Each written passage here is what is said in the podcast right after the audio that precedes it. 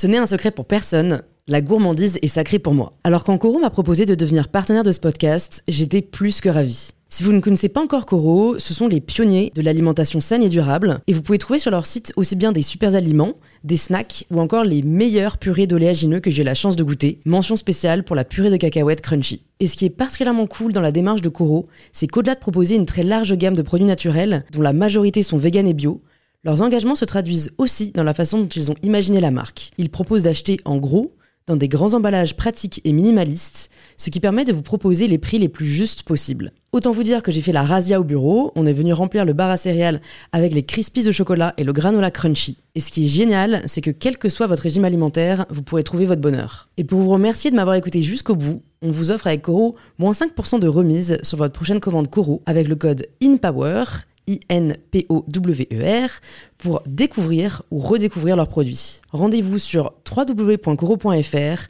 et surtout, régalez-vous.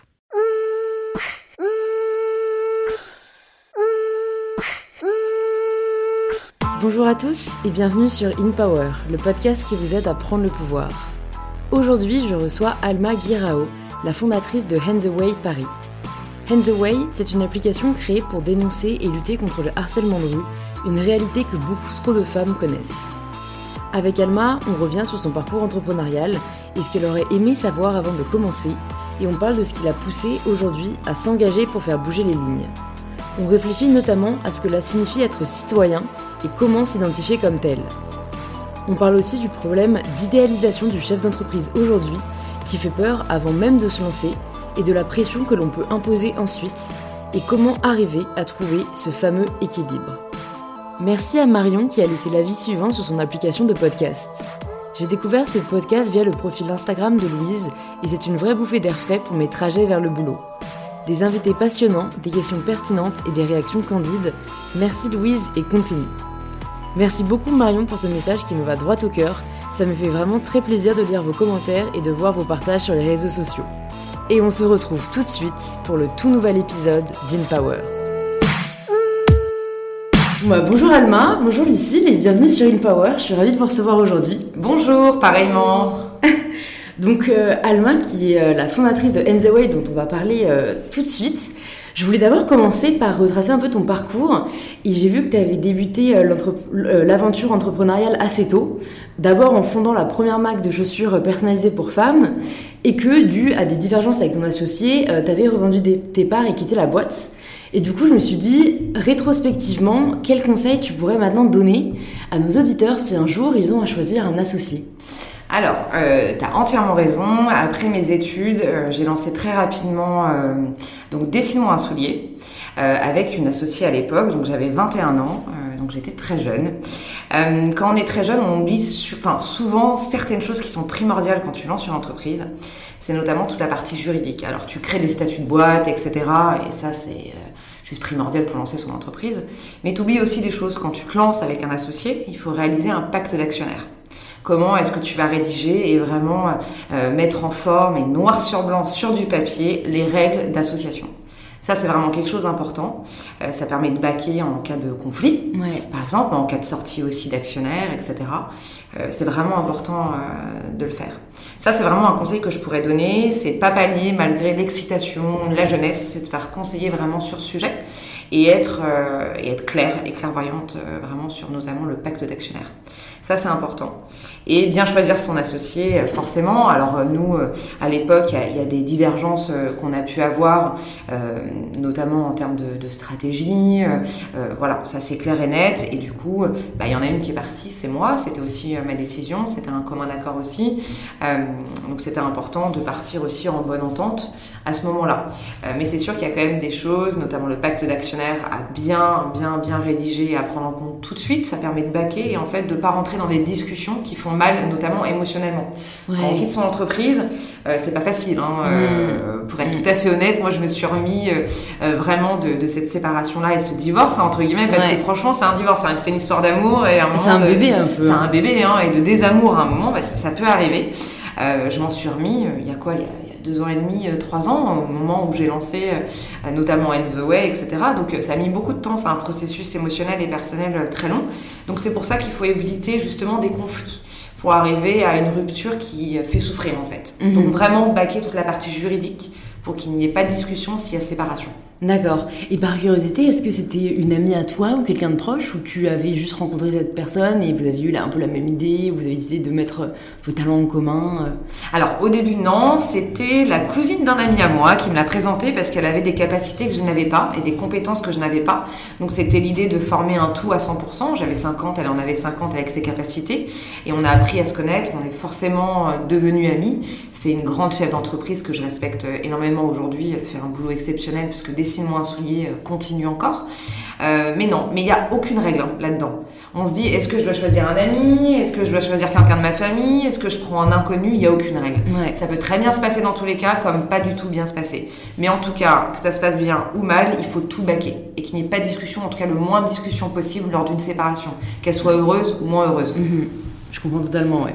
Et tu expliques dans une interview que tu as souhaité devenir entrepreneur quand à la sortie du lycée, tu as enchaîné un peu les expériences et les petits boulots. Est-ce que tu Ouais. peux nous parler de cette période et euh, en quoi ça fait nourrir un peu chez toi l'envie d'être ton propre patron? Alors pour être complètement honnête, c'est pas pour faire pleurer dans les chaumières, mais euh, je viens d'une famille euh, très modeste. Donc j'ai passé ma vie en cité HLM. Alors comprendrez pourquoi est-ce que je le cite. Ça forge aussi le caractère. Et ce caractère débrouillard et de vouloir s'élever, etc. C'est en fait, en tout cas c'est comme ça que moi je l'interprète dans ma vie personnelle. Euh, j'ai fait un bac littéraire. Euh, j'ai exprimé après mon sens un peu artistique, j'ai fait une école de photo. Donc à la base, moi je suis photographe professionnel. Et donc j'ai enchaîné des petits boulots. J'ai travaillé au Lido de Paris euh, comme photographe. Euh, je prenais des photos et ensuite je les vendais au public. J'ai vendu des journaux dans la rue. Enfin, j'ai fait pas mal de petits jobs. Mais ça forge aussi le caractère et c'est important. et c'est important aussi parce que ça permet de, dire, bah, en tout cas d'une fierté très personnelle, de se dire j'en étais là et je suis arrivée là. Donc ça forge aussi le caractère sur des petites années galères qui sont pas forcément On sait pas trop ce qu'on va faire, comment est-ce qu'on va le faire, etc.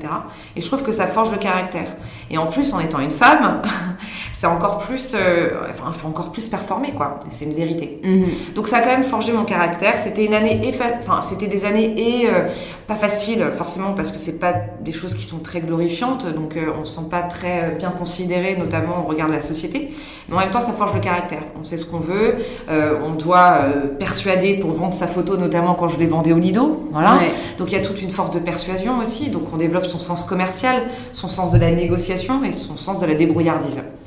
Et du coup, euh, après euh, mes études et ces petits boulots, euh, ces petits boulots que j'ai pu effectuer ensuite, j'ai eu l'idée de ma première boîte et je me suis pas posé énormément de questions, j'ai foncé.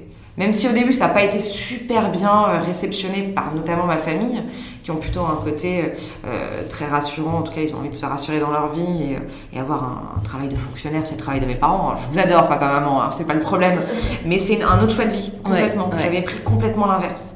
Donc au début c'était un petit peu dur et il fallait aussi convaincre sa famille. C'est ce que j'ai fait.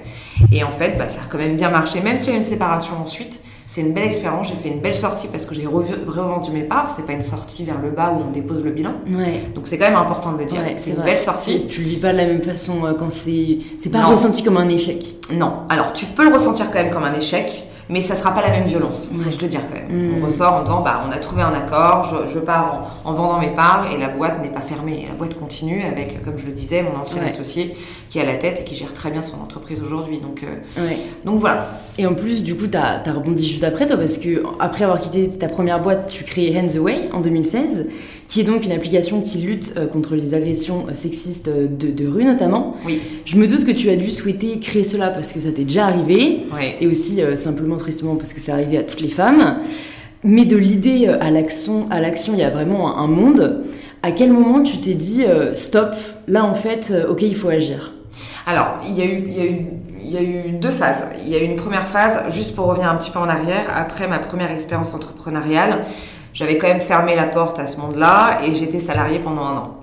Pendant un an, j'ai eu une transition qui était nécessaire d'un point de vue émotionnel. Donc, euh, j'ai euh, j'ai travaillé dans une start-up en tant que directrice euh, de la communication et commerciale. Ça s'est très bien passé, mais j'ai eu l'idée notamment d'Enzo Way. Donc, j'ai négocié, j'ai négocié mon départ et je suis partie et j'ai lancé Enzo Way. Euh, and the Way, effectivement, c'est d'abord un cri de colère de femme. Hein. C'est très personnel au début. Il y a la goutte d'eau, la goutte d'eau, pardon, qui a fait vraiment déborder le vase. Donc j'ai été victime de harcèlement de rue, euh, donc sexiste mais également sexuel, euh, très tôt dans ma jeunesse. Dès qu'on commence à être un peu sexué, à être une femme avec des formes et à s'habiller comme une femme, on commence à sentir le regard changer et on peut subir des agressions sexistes et sexuelles, ce qui a été mon cas. Euh, j'ai commencé à grandir et un jour je me retrouve dans le métro, donc un petit peu avant de créer The Way, hein, quelques mois avant de créer The Way. Je me retrouve dans le métro qui était complètement bondé, j'étais assise à une place à quatre. Hein, et là, un homme en face de moi me sort son sexe. Donc, euh, je suis face à un exhibitionniste. Et là, j'ai une réaction que beaucoup de femmes ont, euh, qui est un peu la paralysie au début. Je ne sais pas quoi faire, j'ai peur, je me sens humiliée.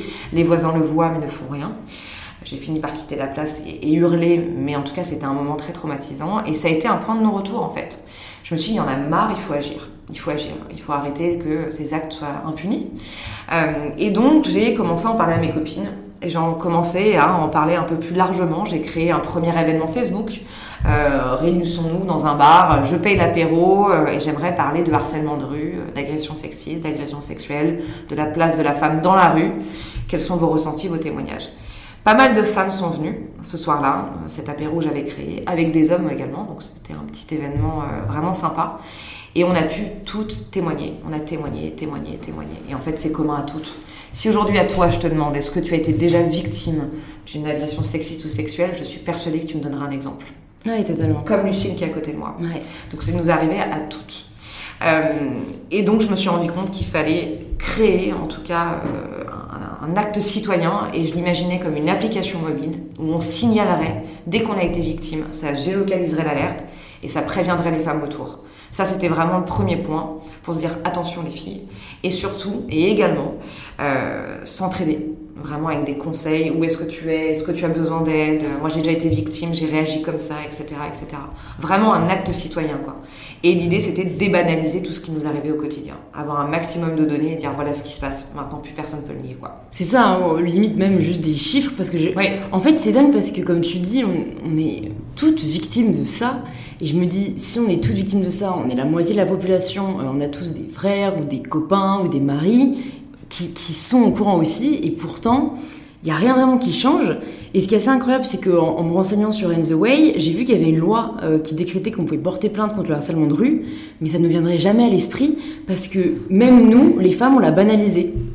Et, et, on sait, entre guillemets, ce qui nous attend si on sort habillé court. Et, tu vois, ce que, je trouve un peu triste, c'est que même tout à l'heure, j'en parlais à ma grande sœur quand je lui ai dit que j'allais venir euh, euh, pour échanger avec vous. Et, et, même elle, en tant que femme, disait Ouais, mais moi, Louise, je trouve que si tu sors euh, un peu, voilà, provoque et tout, ben, tu sais que tu vas te faire emmerder. Et, et moi, j'arrive pas à être d'accord avec ça, tu vois. Je suis là, mais non. Et, je me dis, mais comment ça se fait qu'on ait banalisé une chose comme ça et que même, tu vois, insulter une femme dans la rue, on trouve que c'est banal? Ouais, c'est vraiment ça. Tu as mis le doigt sur quelque chose moi qui me révolte et qui révolte aussi Lucille. Euh, c'est, as dit deux choses qui sont hyper importantes là. C'est, on se pose la question de comment on s'habille maintenant pour sortir. Même nous en tant que femmes. Mm. J'ai créé In the Way, mais ça m'arrive encore de me poser la question. Attends, j'ai un décolleté. Non mais est-ce que tu peux vraiment le faire, Alma? Il est minuit, tu vas prendre le dernier métro, t'es en mini-jupe. Est-ce que tu peux vraiment le faire? Je me pose encore des questions des fois sur comment je m'habille. Alors c'est un peu un cri de révolte, mais est-ce que de s'habiller court notamment et de dire bah, maintenant il y en a marre, je m'habille comme je veux, il fait 30 degrés, je fais ce que je veux. Et surtout j'ai envie d'être féminine, et ça c'est mon droit. Mais on se pose encore des questions. Et t'as l'impression même de rentrer dans une révolte et brandir un, un, papier en disant je m'habille en court, je révolte. C'est quand même dingue de dire ça. On l'utilise comme, euh, comme, comme moyen d'appartenance un peu. Euh. Exactement. C'est quand même dingue. Mais c'est un fait réel. Et In the West, ça sert à ça aussi. Alors c'est pas la vocation première ni le premier premier mot euh, qui nous vient en tête quand on parle d'Enzo Way, mais c'est aussi dire euh, il faut qu'on reprenne notre liberté de circulation dans les rues, quoi. Mm. Et cette liberté-là, elle passe notamment par la façon dont on s'habille. On a le droit, on fait ce qu'on veut. Et euh, c'est pas parce qu'on a une mini-jupe qu'on doit être traité de, de tous les noms, parce que ça les excite il y a un moment, il y en a marre. Donc ça, c'est vraiment une chose. Et il y a une deuxième chose que tu as parlé de porter plainte. Aujourd'hui, on a des droits quand on est victime d'agression sexiste ou sexuelle. On a des droits. Et en tant que femme, euh, il y a un très faible pourcentage de femmes qui portent plainte.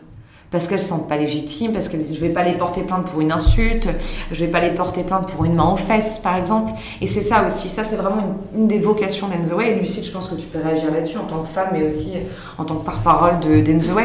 c'est comment est-ce qu'on va aider les femmes à se déculpabiliser d'aller porter plainte lorsqu'elles ont été victimes d'agressions sexistes ou sexuelles? Ça paraît dingue parce que c'est un droit fondamental. On a le droit.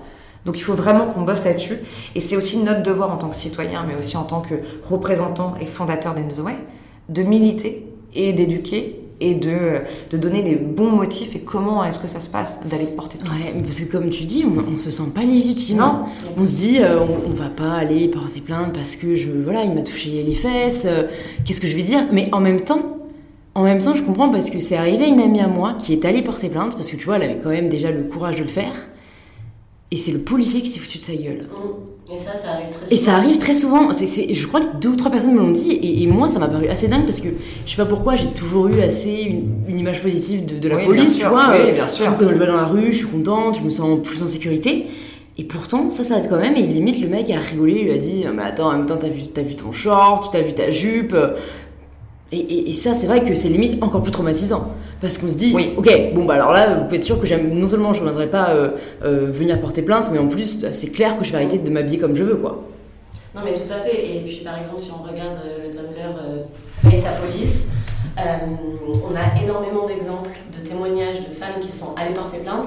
Donc il faut savoir que pour les victimes d'agressions sexuelles, je parle même pas des agressions sexistes, Aujourd'hui, il y a juste 10% qui vont porter plainte. Mmh. Alors que c'est quand même des agressions sexuelles, donc c'est un pas en plus dans la violence et, et dans le, mal-être des victimes. Et sur ces, sur ces 10% de victimes qui portent plainte, il y a 90% des cas qui, qui n'aboutissent jamais, soit parce qu'ils sont classés sans suite, soit parce qu'effectivement, le moment euh, de l'entrevue avec la police se passe mal, mm. et donc euh, les, victimes renoncent à leurs droits quelque part, complètement, bah Et, décident de ne de, pas, de pas aller plus loin, de ne pas finir la plainte, de ne pas, de pas aller dans un autre poste de police, parce que c'est déjà suffisamment traumatisant une agression sexiste ou sexuelle pour en plus ne pas avoir à revivre le traumatisme avec un policier ou une policière. Totalement. Et en plus, j'ai l'impression, dans la majorité des cas, un policier. C'est, j'ai l'impression qu'il Mais pas que, mais pas que. Euh, moi, je conseille vraiment ce Tumblr pour voir plein, plein d'exemples euh, affligeants euh, de ce qui peut se passer. Et il y a aussi énormément de policières, donc des femmes, qui, qui, notamment sur la tenue, ou sur l'alcool. C'est les deux grands facteurs pour euh, culpabiliser les victimes. C'est dingue. C'est, euh, bah, oui, mais tu es sorti euh, en mini-jupe, alcoolisé à 2h du matin, quelque part tu l'as un peu cherché. Donc ça, c'est révoltant. Donc mm. avec Lucie, nous, ça nous révolte. Et euh, du coup, euh, on aimerait vous parler d'un sujet. D'ailleurs, tes auditrices et auditeurs pourront réagir. Mm. Euh, on a en tête et dans l'idée, on est en train de travailler en, ce moment dessus, c'est de créer le premier formulaire de pré-plainte en ligne pour pouvoir porter plainte. Donc du coup, c'est de la pré-plainte, c'est-à-dire que on a été victime d'une agression sexiste ou sexuelle, on veut le déclarer sur Way. On va pouvoir aussi enregistrer une pré-plainte. Donc ça va pallier cette, cette première étape d'aller voir la police, de, de se soucier du regard de la police. Non, là, c'est digital. Mm. Euh, ça va être vraiment personnalisé et la victime va pouvoir s'exprimer et sera envoyée à la police. Et donc là, il y aura euh, noir sur blanc déjà un premier témoignage. Ça, c'est hyper important. Mm. Donc tout ce que je vous dis là, c'est en construction. Tout ce que je vous dis là, c'est très ambitieux parce qu'il va falloir convaincre notamment le ministère de l'Intérieur mm. et la police. Mais en tout cas, sachez euh, qu'on est vraiment partie prenante, très très motivée à mener ce projet à bien. Ouais, bah écoute, c'est un appel aussi à toutes les personnes qui peuvent potentiellement vous aider. Je mettrai les notes dans le podcast avec votre email pour vous contacter. Mais tu vois, j'ai l'impression que les choses changent depuis qu'il y a Marianne Chapa, notamment. Ouais. Et, euh, et j'ai entendu récemment, euh, vous avez dû entendre parler de, de la fille qui s'est fait agresser. Marie Laguerre. Exactement, d'accord. Et, et, je crois, donc en faisant des recherches, avoir vu qu'avec Marianne Chapa, elles ont lancé une pétition en ligne. Et donc, je sais pas exactement le l'objectif de cette pétition, mais je crois que c'était aussi de dénoncer les harcèlements de rue pour un peu recenser et dire, avoir des chiffres pour le ministère, regardez, il y a tant de femmes qui se font agresser tous les jours. Alors à l'origine, cette pétition, c'était plus justement pour que la loi euh, qui a été portée par Marianne Schiappa et par d'autres personnes aille plus loin que ce qu'elle est actuellement. Euh, mais après, pour avoir du coup rencontré Marie, je sais qu'elle, elle est en discussion justement avec Marlène Chapa pour essayer de, voilà, de, faire aller de faire en sorte que les choses aillent plus loin, de faire changer les choses, euh, de travailler en collaboration quelque part avec ceux qui, peuvent vraiment avoir un impact, c'est-à-dire le gouvernement qui fait quand même les lois, et, et voilà, d'essayer d'aller plus loin sur ce thème précis. Ok. Pour présenter l'action Il a raison d'être Dance Away, vous avez choisi de réaliser une vidéo choc, on va dire, oui. où vous mettez en scène des pénis. Oui. Est-ce que vous pensez qu'aujourd'hui c'est nécessaire, entre guillemets, de plus y aller avec des pincettes? Oui. Oui, oui. Nous, on est très partie prenante euh, de cette façon de communiquer, en tout cas. C'est important. La communication n'est pas un gros mot. Oui, c'est vrai. La communication n'est pas un gros mot. Il faut s'en servir. Et euh, donc, grâce à TBWA, qui est une grosse agence de pub, donc c'est une vraie démarche de communication, pour le coup, hyper assumée chez Enzoé, euh, on a décidé de choquer. On a décidé d'interpeller et de choquer. Euh, C'était important euh, pour que les gens s'arrêtent sur l'image, s'arrêtent sur les sons, sur les témoignages qui sont réels hein, dans la vidéo, qui sont tirés d'Enzo. C'était vraiment important. Demandé, ouais. Et ça marque, ça marque. Que ça marche dans le bon sens ou dans le mauvais sens, c'est un risque qu'on a pris parce que ça peut être un risque, hein, euh, ça peut être un bad buzz, ça peut être un risque, mais au moins on en parle, on en a conscience et, c'était important. Et donc en tout cas c'est le bon fonctionnement parce qu'on a eu à peu près plus de 15 millions de vues euh, sur la vidéo, on a eu énormément de, ouais, énormément de retours, donc ça a fonctionné, euh, ça a marché dans, le bon sens et en plus surprise parce qu'on s'est dit quand même qu'il allait avoir beaucoup d'attaques potentiellement, etc. Mais le message a été compris. Le message a été compris de choquer. Euh, mais en même temps, euh, on choque par l'image, mais euh, les femmes qui subissent des agressions sexuelles, ce que j'allais dire. elles sont choquées. C'est ce que j'allais dire. Elles sont choquées. Vous croyez qu'elles qu'elles voient chez l'homme en face qui Mais oui. C'est la sexualité, c'est ça. Et nous, limite, on choisit de cliquer sur play, mais Absolument. quand t'es face à l'exhibitionniste, t'as pas choisi quoi. Donc la violence et le choc entre guillemets est quand même pire et beaucoup plus réel dans la vie des femmes. Mm. Donc voilà, c'était vraiment nécessaire de le faire et on s'arrêtera pas là, sache-le. J'aime bien ce genre de réponse. et donc j'ai moi-même téléchargé euh, l'application. Mhm. Et donc comme tu le disais, ça permet après avoir été victime d'une agression ou d'un harcèlement de rue euh, de le signaler et éventuellement, je crois, d'identifier un peu l'agresseur, le décrire et de transmettre les données. Euh, quel est ton objectif en fait à long terme sur ce que tu souhaites faire avec, avec the Way alors, avec Lucie, on va répondre à la question. On est très précautionneuse, pardon, c'est un mot difficile à dire ça. Vigilante, on va dire, c'est mieux. On est très vigilante sur la data, donc la donnée qu'on va collecter. Euh, pourquoi? Parce qu'il faut qu'elle soit cohérente, véridique et utilisable. Elles le sont pas encore. Euh, on attend d'avoir une grosse masse critique. Donc même si on a aujourd'hui, on a collecté quand même beaucoup de données, euh, il y a quand même des périodicités. En tout cas, on le voit en ce moment, par exemple, l'alerte s'est énormément calmée. Et ça va reprendre à d'autres périodes. Mm. Il faut comprendre pourquoi avant de pouvoir communiquer dessus. Euh, mais en tout cas, voilà, on est très vigilante et on fait vraiment une collecte très précautionneuse. J'ai réussi. Euh, avec euh, avec Lucille, on les étudie déjà en amont euh, pour ensuite vraiment sortir des vrais datas et pouvoir travailler en confidentialité, notamment avec le gouvernement. Voilà. Il ne faut pas que ces données soient mal récupérées, mal interprétées. Donc on veut travailler notamment avec le gouvernement, avec la police, et ça c'est quelque chose qu'on va, qu'on va vraiment pousser également. Euh, voilà, c'est dans ce sens-là où on va vraiment traiter de la donnée, mais on, est vigilante, euh, sache-le. Et il faut savoir également que sur Way, donc on peut poster une alerte quand on est victime d'agression sexiste ou sexuelle, mais également quand on est témoin.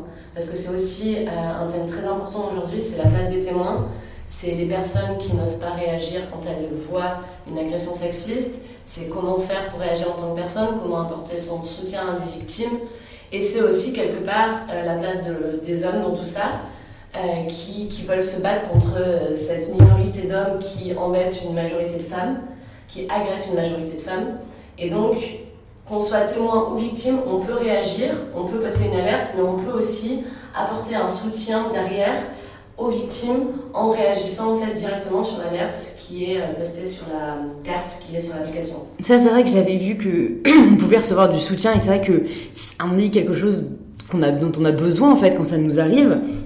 Et je crois que vous, vous souhaitiez pousser un peu ce soutien en mettant en place du co-piétonnage qui permettrait aux femmes seules de faire des trajets à pied ensemble. Est-ce que vous pensez que c'est euh, qu'en fait la solution pour lutter contre le harcèlement de rue, c'est de rassembler un peu nos forces?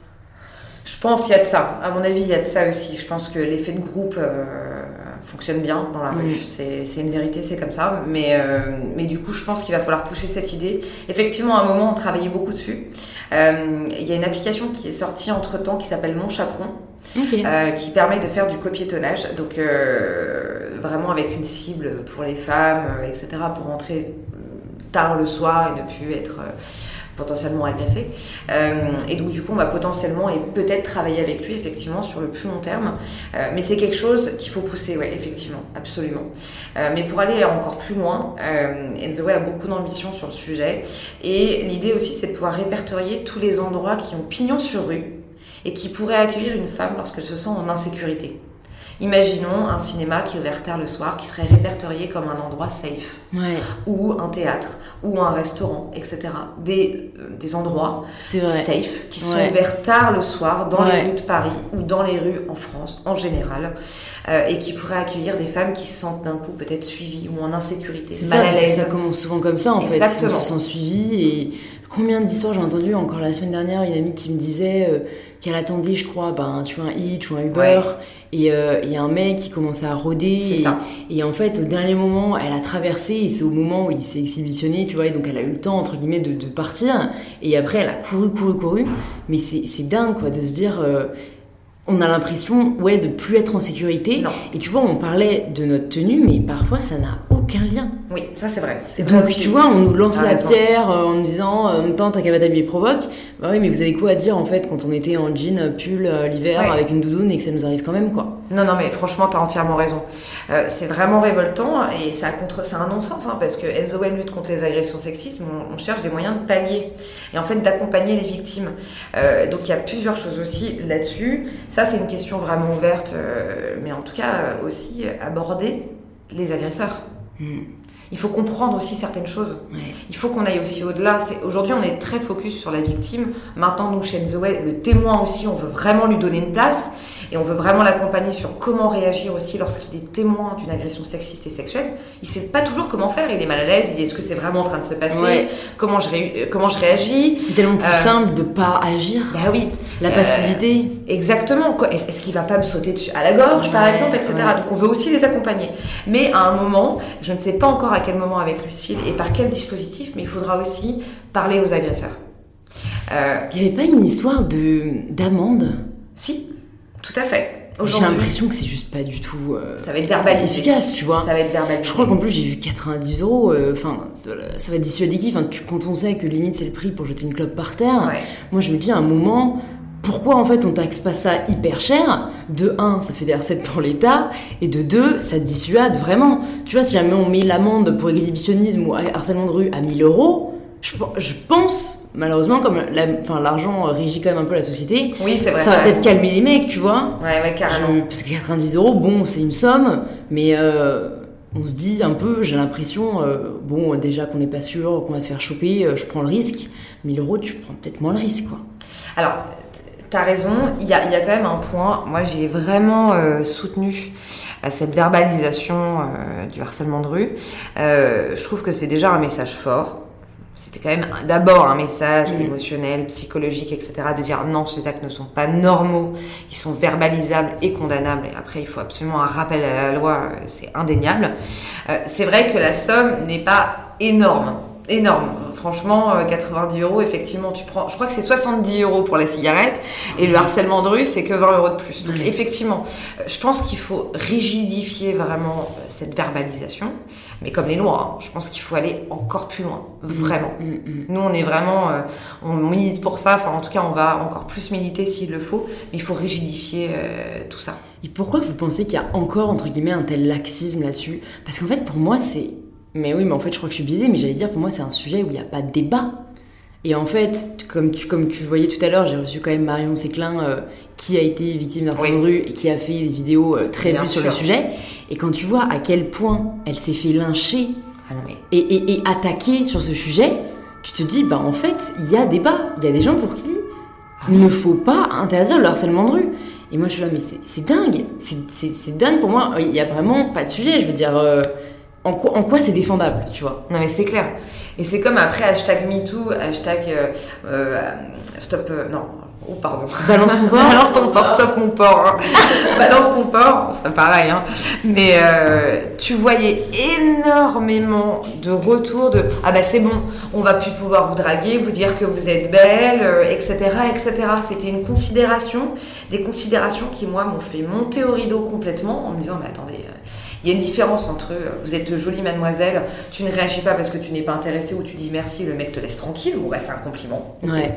Même il y a des femmes aussi qui ne veulent pas être perturbées dans l'espace public, ok Mais voilà, et tu, et tu te dis, mais attendez, vous rigolez quoi Il y a quand même des grosses différences entre ces deux, no- des- ces deux notions-là. C'est hyper révoltant. Il y a eu des contresens, des non-sens. Ça a été une interprétation de tout ça absolument incroyable.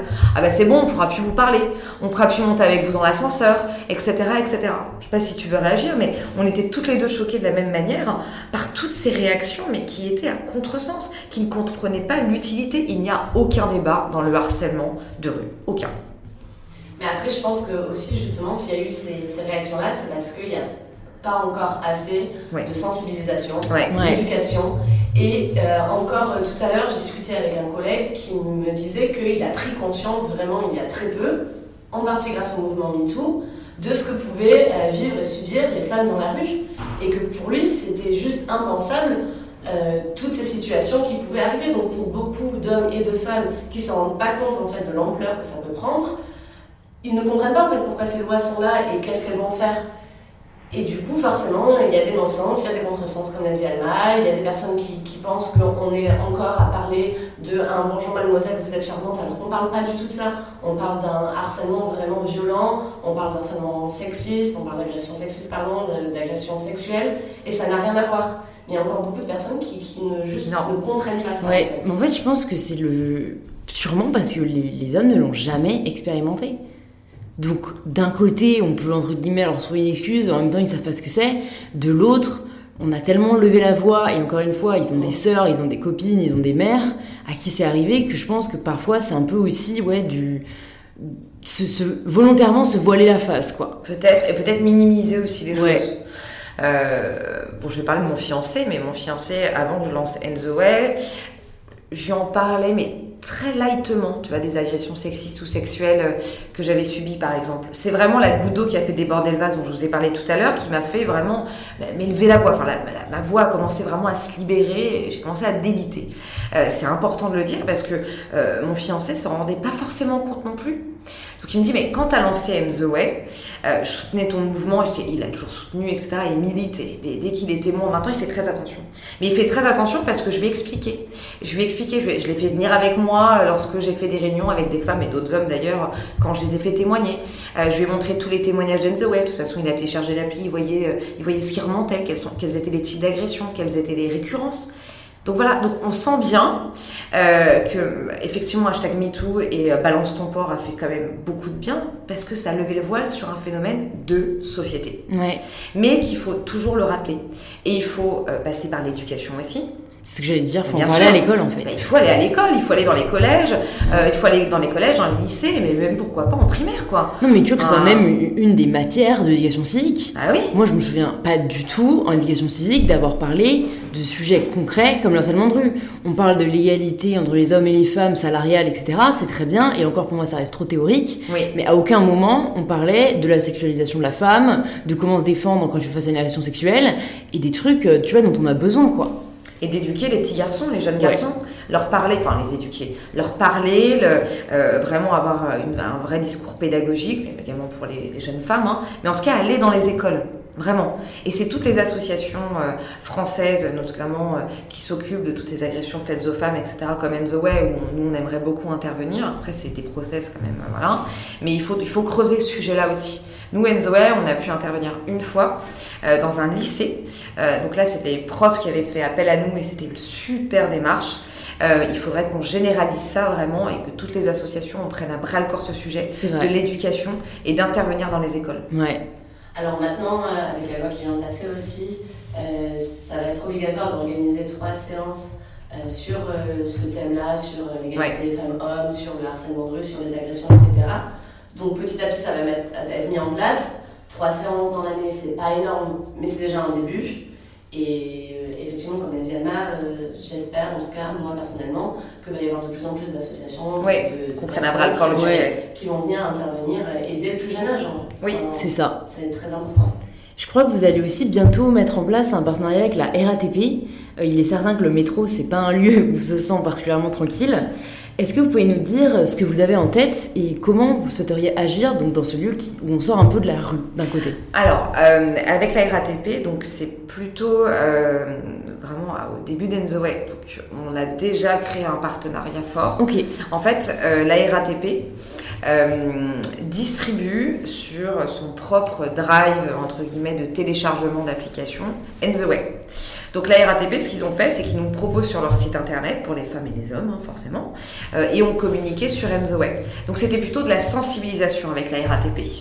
Euh, il y a des choses avec lesquelles, euh, sur lesquelles on aimerait travailler avec la RATP, mais également la SNCF, c'est avec des campagnes publicitaires de justement de sensibilisation dans les rames de métro directement. Avec le logo notamment In the Way qui est une main stop hein, très clairement. et pouvoir euh, communiquer sur the Way ou communiquer sur une nouvelle campagne de publicité qu'on générerait avec une agence de com euh, pour encore vraiment mettre l'accent aussi sur euh, regardez bien et comptez sur nous pour que les gens regardent parce que ça sera encore choc hein, ben, c'est notre façon de communiquer aujourd'hui. En tout cas voilà sensibiliser toujours plus et encore plus donc avec la RATP euh, et la SNCF, on compte bien euh, travailler avec eux sur ce sujet-là, sur la sensibilisation. C'est une bonne idée en tout cas de peut-être prendre la main sur euh, la publicité parce que bah, pour l'instant, et je crois qu'on avait parlé avec Marion aussi, il y a des affiches avec des animaux. Ouais. Le truc auquel personne ne s'identifie, je veux dire, c'est trop dommage parce qu'il y avait une bonne idée derrière et vous avez rendu le truc en fait pas du tout réaliste. Ouais. Ça, alors cette campagne, elle a fait un, quoi. Ouais, elle a, elle a, vraiment créé des quoi. Elle n'a mm. pas, elle a pas eu un bon, euh, un bon accueil. C'est vrai qu'on a du mal à s'identifier, quoi. Même si le message derrière, on le comprenait, hein, ouais. voilà. Mais, euh, mais c'est vrai qu'on avait du mal à s'identifier. Donc elle n'a pas, elle a pas eu un bon accueil, quoi. Mm, et donc mm, c'est dommage parce qu'on est passé à côté. C'est ça. Tu le dis toi-même aussi, quand on est entrepreneur, les difficultés, c'est tous les jours. Est-ce que parfois ça ne te décourage pas? Ah si, moi tous les jours je suis découragée, tu rigoles quoi Bon, ça c'est dit. ouais, non, c'est clair. Je, je, suis vraiment cash là-dessus. Hein. Non, je, je, suis pas découragée, c'est pas le bon mot, euh, mais c'est fatigant. Donc il y a une vraie fatigue, euh, on relève énormément de challenges. Et pour moi, un bon chef d'entreprise, c'est celui qui va éteindre le maximum de feu en très peu de temps. Voilà, parce qu'on en a toujours. L'amorçage, la création d'entreprise, même l'accélération, c'est encore d'autres problèmes. Alors là, c'est encore d'autres problèmes. C'est vrai qu'il y a des moments où ça pèse sur les épaules, surtout quand on commence à recruter des salariés. On a aussi l'enjeu et la responsabilité de ses collaborateurs. On a l'enjeu du business, on a l'enjeu des investisseurs, etc., etc. C'est sûr que des fois c'est fatigant, et c'est pour ça que euh, au lieu de me fatiguer euh, à éteindre tous ces feux, j'y arrive encore, hein, mais euh, j'ai des alliés pour les éteindre avec moi. Je ne suis pas une superwoman, je mm. ne le suis pas. Et donc ce que j'ai fait aujourd'hui, j'ai fait un vrai bilan euh, personnel et de compétences. Et je me suis mis au clair sur euh, les sujets dans lesquels j'étais très bonne, les sujets dans lesquels j'étais moins bonne, et que c'est pas parce que je faisais tout euh, moi-même que j'étais la super grande entrepreneur. C'est pas vrai. Je vais me focaliser sur les capacités et mes qualités et les emmener à l'excellence et là où je suis moins bonne et qui me donnait des nœuds au cerveau, qui m'angoissait énormément parce que je le faisais pas très bien et ça prenait encore plus de temps, je le délègue à des personnes très compétentes. Et donc on est plus fort à plusieurs. Je ne suis pas seule. Ça, c'est vrai que je pense que c'est un point essentiel dans l'entrepreneuriat et j'essaye aussi de l'appliquer, c'est apprendre à déléguer parce que, bah surtout quand au début, c'est un peu notre truc, euh, on a tendance à penser que du coup on a la vision, donc forcément on le fera mieux que les autres et tout. Et, et, même, même si on a envie de déléguer, on a un peu cette peur derrière que ce soit pas aussi bien fait que si jamais on l'avait fait. Mais alors qu'en fait, c'est certain qu'on sera tellement plus productif si on met euh, nos, nos, nos, atouts euh, là où ils sont et on arrive à se concentrer là-dessus. Bah et d'autres personnes super compétentes peuvent se concentrer euh, sur d'autres aspects. Et, et, bah toi, du coup, ouais, c'est que récemment que tu t'es dit, ok, là, bilan et, et je vais déléguer. Ça t'a pris quand même quelques années Oui. par exemple, dans ma première boîte, non. par contre, dans la, depuis And the Way, j'ai créé aussi une start-up à côté. Donc Way c'est mon asso et Lucie travaille avec moi dans Way mais j'ai aussi ma start-up à côté. Donc euh, du coup, Citizy, je crois. Citizy, exactement. Euh, ça m'a pris, euh, enfin au début du coup du lancement Way et de ma start-up, j'ai fait un bilan très rapidement très très rapidement et je me suis posé les bonnes questions. Et j'ai vraiment identifié mes points de force et mes faiblesses. Et comment est-ce qu'on pouvait vraiment m'aider sur mes faiblesses. Et je l'ai fait très rapidement. Je l'ai fait presque, presque tout de suite. Ce que moi je regrette, et sans langue de bois je vais te le dire, c'est qu'en France il y a un énorme tabou là-dessus. Alors on en parle un peu de plus en plus, mais si t'es pas le super chef dans l'entreprise qui a toutes les, les capacités au monde, t'es quand même moins euh, pas respecté, mais tu vois, on te met moins, sur glorifié. Ouais. Voilà, glorifié, c'est le mot. Je te remercie. Alors qu'il faut pas en avoir honte, quoi. Moi, je suis pas bonne partout. Euh, euh, je suis bonne euh, dans certaines parties de mon activité, et je veux être excellente. Je délègue là où je suis moins bonne. Et j'ai plus honte. Bah non, faut faire la recette de, de ce qui te fait marcher au final, Exactement. tu vois. Mais tu vois, on a un peu cette culture du travail euh, à l'excellence et à l'excès. C'est vrai. Euh, tu vas dire, ah bah non, mais moi je suis restée au travail jusqu'à 21h, euh, etc. Bon, bah je trouve que tu as une vie euh, qui est compliquée, quoi. Moi, le maximum, ce que j'essaye de faire, c'est de partir à 18h30 du travail. Je peux pas tout le temps le faire, ou je bosse le week-end, etc. Mais j'essaye de m'octroyer vraiment des moments de pause, quoi. Mm. Je peux partir à 18h30 euh, euh, du travail et je rebosserai après avoir fait une vraie pause euh, du boulot, quoi. C'est vrai qu'on on glorifie le surtravail en France. c'est fou. hallucinant, Après, c'est cool parce que j'entends de plus en plus d'entrepreneurs, bah, tu vois, notamment sur les podcasts. Après, ailleurs, je sais pas, mais sur les podcasts, on est assez honnête.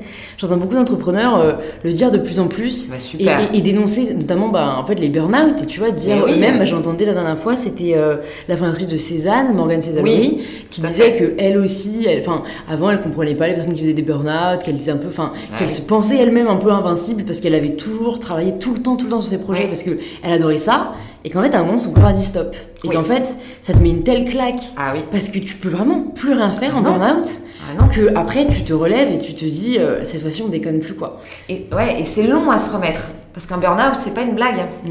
C'est très compliqué à se remettre. Émotionnellement, c'est très dur. Physiquement, c'est aussi très compliqué.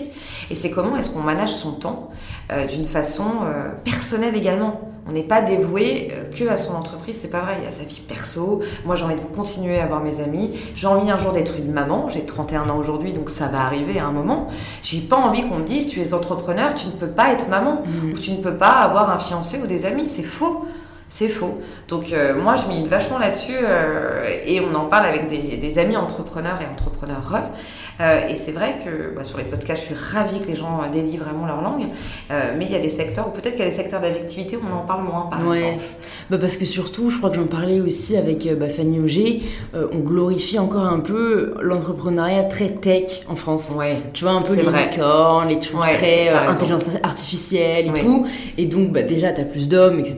Donc, ils Oui. ont moins le problème bah, d'avoir des enfants et tout. Et, et c'est plus dans cette idée de, du non-stop, non-stop, il faut lever 3 millions, il faut Ouais, aller ouais. vite. Mais en fait, l'entrepreneuriat, c'est tellement plus que ça. C'est tellement plus que ça. C'est dingue. Et bon, encore une fois, heureusement, les podcasts aident un peu à montrer la diversité euh, de ce milieu, quoi. Bien sûr, ouais, t'as entièrement raison. Et c'est vrai que le monde de la tech, alors nous maintenant on fait partie du monde de la tech, mais extrêmement, extrêmement glorifié, fantasmé, la pression d'être une licorne, la pression de faire la plus grosse levée de fonds, ça pèse un moment. hein. Ouais. Donc il faut vraiment euh, euh, s'écarter un peu de ce monde-là aussi, récupérer euh, les clés de sa vie, quoi, aussi. Hein, Et savoir mener- pourquoi on fait ce qu'on fait, quoi. Exactement, et mener sa barque un peu. Mm. J'ai relevé une phrase dans une de tes interviews que j'ai beaucoup aimée. Tu dis Pour moi, être et agir comme citoyenne me paraît essentiel et indispensable dans le monde dans lequel nous vivons. Je voulais te demander ce que ça signifiait pour toi être citoyenne. Alors, être citoyenne, c'est un lien avec l'autre, avec l'autre euh, citoyen, donc avec une autre personne. C'est comment est-ce que j'agis avec une communauté, aller vers l'autre pour un bien qui est plutôt commun. Comment est-ce qu'on va changer un phénomène de société qui pèse par exemple dans la vie des femmes et comment est-ce qu'on va se rassembler en tant que citoyen? J'ai vraiment cette notion dans le mot citoyenneté de se rassembler avec d'autres pour agir contre un phénomène qui fait euh, du mal ou qui euh, pallie à certaines libertés dans la vie, notamment bah, des femmes, parce que j'ai choisi euh, ce sujet-là. C'est vraiment important. Être citoyenne aujourd'hui et agir dans ma cité, donc dans ma ville, dans mon pays, c'est quelque chose de primordial pour moi. Ça, c'est ma passion. Ça, c'est ma passion qui me drive dans Enzoé, qui me drive dans rencontrer d'autres associations, rencontrer des victimes, rencontrer des témoins, rencontrer d'autres acteurs. Euh, c'est vraiment ce qui me drive émotionnellement et c'est ma passion aujourd'hui. Je me suis découverte. La citoyenneté est née tard chez moi parce qu'elle est née quand j'ai lancé In The Way. Donc ça fait un peu plus de deux ans et demi maintenant. Euh, c'est tard, euh, je trouve que c'est Mhm. tard parce qu'il faudrait qu'on soit citoyen et qu'on ait cette conscience hyper tôt en fait. Euh, je l'ai eu tard, mais euh, ça crée, ça crée aussi, enfin, ça révèle en tout cas ma personnalité de plus en plus, et même dans mon entreprise. Ce côté citoyen est quelque chose de très important pour moi. Donc voilà, c'est très émotionnel et c'est aussi un facteur, là c'est très euh, un peu RH, euh, mais pour Way, euh, par exemple, Lucille nous a rejoint il y a quelques temps et ce facteur-là, je vais le chercher aussi chez mes futurs collaborateurs voir comment est-ce que justement, avec mon collaborateur, on va se réunir et agir ensemble pour la cité, pour le bien commun. C'est quelque chose de fondamental chez moi. Et ça l'est pour euh, Lucille, et c'est pour ça qu'on est très accordés dans le travail. C'est vrai, en fait, j'allais te demander euh, si jamais c'était, ça avait toujours été le cas, tu vois, chez toi, que tu avais toujours eu ça, et jamais ça s'était révélé tard, parce que malheureusement, j'ai l'impression que c'est pas un truc naturel.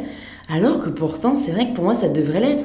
Tu vois, je dois différencier un peu du patriotisme parce que c'est pas la France. Et ça, tu vois, par exemple, avec la Coupe du Monde, c'est un peu, euh, c'est un peu rené, si on dit ça comme ça. Euh, mais mais c'est vrai que la citoyenneté, bah là, on touche plus à la politique d'un certain côté. Et j'ai l'impression que limite la distance est de plus en plus forte, même si on essaye de mettre en place des, phénomènes de plus en plus euh, de démocratie ouverte ou démocratie participative j'ai l'impression qu'il y a encore ce gap et je sais pas ce qu'il faudrait en fait qu'on fasse pour se sentir plus citoyen. Bah, euh, moi, je pense que ça passe encore par l'éducation. Euh, je pense que c'est primordial. Euh, moi, je suis devenue citoyenne. J'ai commencé vraiment à vouloir agir avec les autres pour ma cité, pour le bien commun, quand j'ai eu la goutte d'eau qui a fait déborder le vase à cause d'un pervers. Alors, c'est quand même. C'est dommage d'être dans cet extrême-là, quoi. super dommage quand, quand tu, tu penses un peu en arrière et que tu prends un peu de recul. C'est super dommage si jamais on m'avait inculqué ces valeurs et cette notion-là dès le plus jeune âge, je suis persuadée que j'aurais eu ce sentiment, en tout cas ce désir d'être une vraie citoyenne dans ma cité bien avant. Hmm. J'en suis persuadée. Surtout que je pense que ça va avec une autre valeur qui personnellement me tient beaucoup à cœur, qui est la solidarité. Parce que du coup, quand tu es citoyen, tu considères l'autre aussi comme un citoyen. Tu n'as plus cette histoire de race, de sexe, de discrimination. Et tu es plus à même à secourir l'autre citoyen en fait. Tu vois, quand je regardais la vidéo de, Marie donc, qui s'est fait agresser et dont la vidéo a tourné, euh, je sais pas si vous avez vu, mais à la seconde même, t'as un homme qui se lève et qui prend sa chaise et, qui va aller voir l'autre. Et moi, ça m'a fait un truc, tu vois, je me suis dit, c'est beau. Bravo. Mais, mais en fait, d'un côté, ça devrait être normal, tu vois. Mais je me suis dit, bon, il y avait quand même 20 personnes, t'en as qu'un qui s'est levé, mais tu vois, à la seconde même, t'as senti que c'était un réflexe humain. Complètement. Et je me suis dit, c'est ça qu'en fait il faudrait inculquer. Il faut secourir l'autre, l'autre est un citoyen, tu vois, l'autre est vraiment bah, un ami d'un certain côté, euh, un compatriote aussi, tu vois. Et c'est vrai que ça, euh, c'est, bah, comme tu dis, à mon avis, c'est dès le plus jeune âge, à la fois dans la famille, à la fois à l'école, dans la famille, tu vois, où on peut euh, essayer de, d'inculquer ça, quoi. Complètement. Je sais pas si tu veux réussir, enfin, réagir, Lucille, mais effectivement. Est-ce que toi, tu t'es toujours sentie citoyenne? Bah, justement, comme le disait Alma, je pense qu'il y a une histoire de famille aussi, parce que pour le coup, moi je pense que j'ai été vraiment éduquée avec ces valeurs-là. Et, dès, dès, le plus jeune âge, c'est un exemple tout bête, mais quand il y avait des nouveaux à l'école, ma mère me disait bah, Va les voir, ils vont être tout seuls, va les voir, va leur parler, euh, euh, propose-leur de manger avec toi le midi. Ça te coûte pas grand-chose de lui proposer de venir avec toi à la cantine. Et lui, c'est déjà quelqu'un qui fait un pas vers lui et ça lui permet de se sentir moins seul, etc. Donc, moi, pour le coup, je pense que ça a été toujours dans ma vie.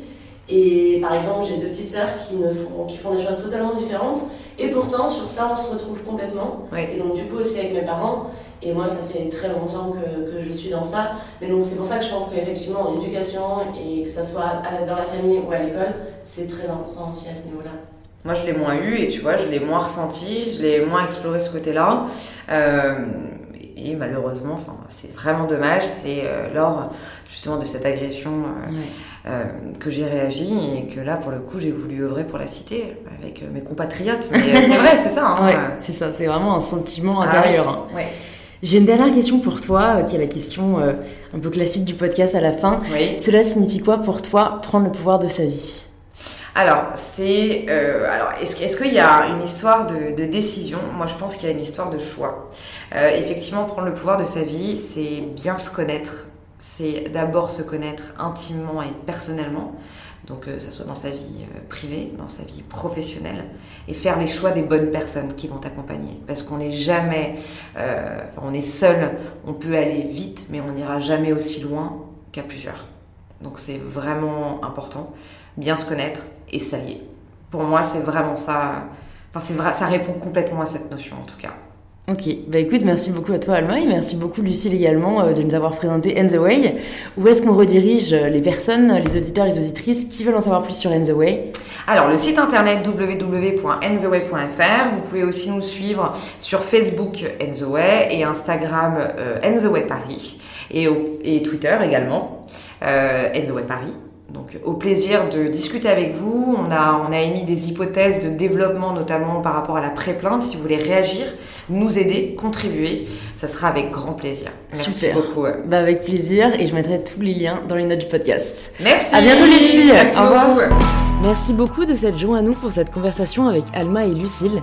Si vous souhaitez soutenir InPower, vous pouvez vous abonner directement sur l'application de podcast que vous êtes en train d'utiliser et le conseiller aux personnes que ça pourrait intéresser. Merci beaucoup à vous et je vous dis à la semaine prochaine pour le tout nouvel épisode d'InPower.